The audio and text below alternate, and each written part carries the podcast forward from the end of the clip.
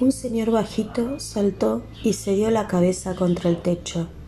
El fiscal acusador retiró del bolsillo su interminable panuelo de papel, pero no llegó a pasárselo por la comisura de la boca. Volvió al guardarlo sin saber qué hacer con él. ¿Por qué tenía nuestro demandante, el niño Benito Porcodere, una moneda de goma? Perdón, de plástico. Se lo pregunto al niño, se lo pregunto al señor Tulio Percodere, se lo pregunto al jurado, a las estrellas, a los mares, al mundo y al universo. ¿Por qué? Les advierto, el niño Benito y tatarabuelo Tulio, que están obligados por su juramento a decir la verdad, y nada más que la verdad en esta sala. Niño Benito Percodere, ¿quién le dio a usted esta moneda de plástico? Con la mirada en el piso, Benito no pudo evitar responder la verdad. El ratón Pérez, el murmullo de estupefacción que atravesó la sala casi vuela la peluca del juez, que debió ajustársela con ambas manos. El panuelo del fiscal acusador no tuvo tanta suerte. Fue arrastrado de su bolsillo por el viento de la sorpresa y arrojado por la ventana. ¿Y por qué? ¿Por qué? preguntó el juez mirando al gato Nepomucemo. ¿Habría el ratón Pérez de dejar una moneda de plástico bajo la almohada de este pobre niño?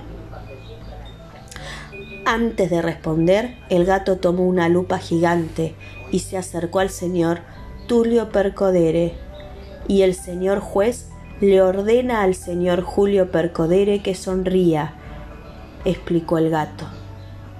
Señor Julio Percodere, por orden de este juez y por la autoridad que me inviste y por necesidad y urgencia, le ordeno en este instante que sonría. El señor Percodere, a regañadientes, obedeció. No era una sonrisa como esas que piden para las fotos, ni mucho menos una auténtica sonrisa. Ni siquiera era una sonrisa de compromiso, era una sonrisa por obligación. El gato acercó la gigantesca lupa a la boca de Tulio Percodere y todos pudieron ver su dentadura casi completa, casi pareja, casi blanca y casi brillante de dientes de leche. Pero faltaba uno en el medio, en el mismo sitio donde le faltaba su tataranieto. Así estaba el mismo agujero, del mismo color negro y la misma profundidad. Con mucha parsimonia y elegancia, la que había demostrado en cada uno de sus movimientos desde el comienzo del juicio, el gato abogado Miro Nepomucemo acercó una de sus garras en el hueco de los dientes y, y, y lo hizo aparecer.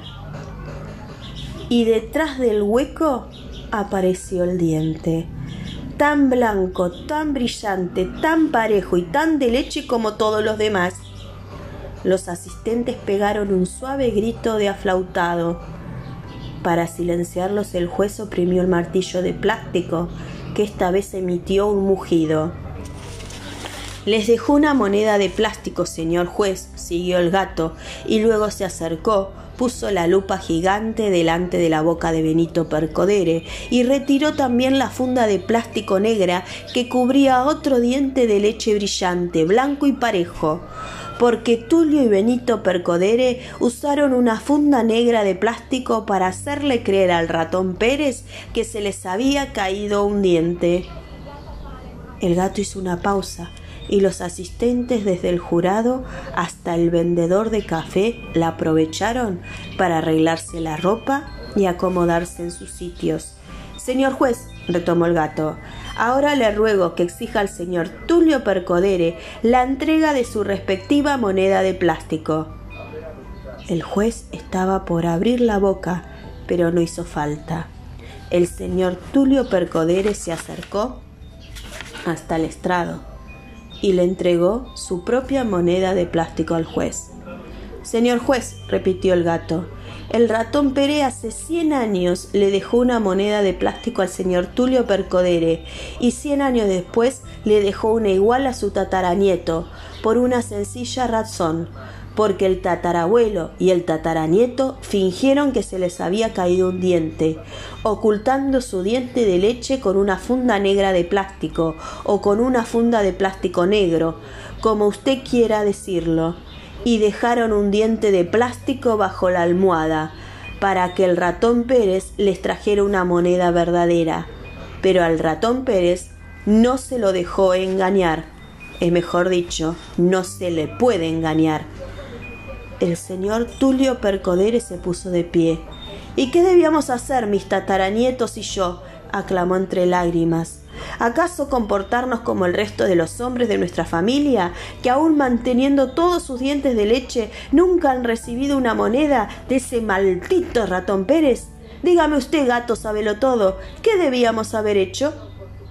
Entonces el gato habló, pero con una voz distinta muy distinta de la voz con la que había hablado a lo largo de todo el juicio.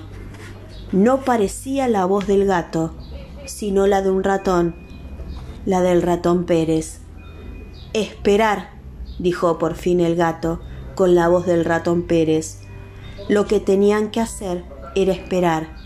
Ya ve, usted ha vivido más de ciento seis años, pero no fue capaz de esperar ni siete. En ese momento Benito habló como si dijera está nevando y dijo Se me cayó un diente. Mañana, dijo el gato con voz de ratón Pérez, acercando la lupa para que todos vieran el verdadero hueco, te dejaré una moneda debajo de tu almada.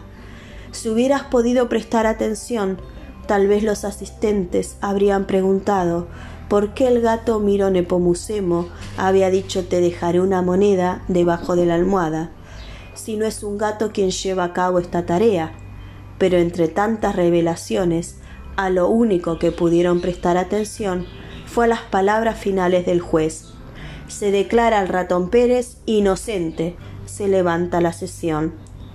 Todo el mundo rompió en un cerrado aplauso y el señor Tulio Percodere abrazó emocionado a su tataranieto, mientras el resto de los percoderes se retiraba esperanzado.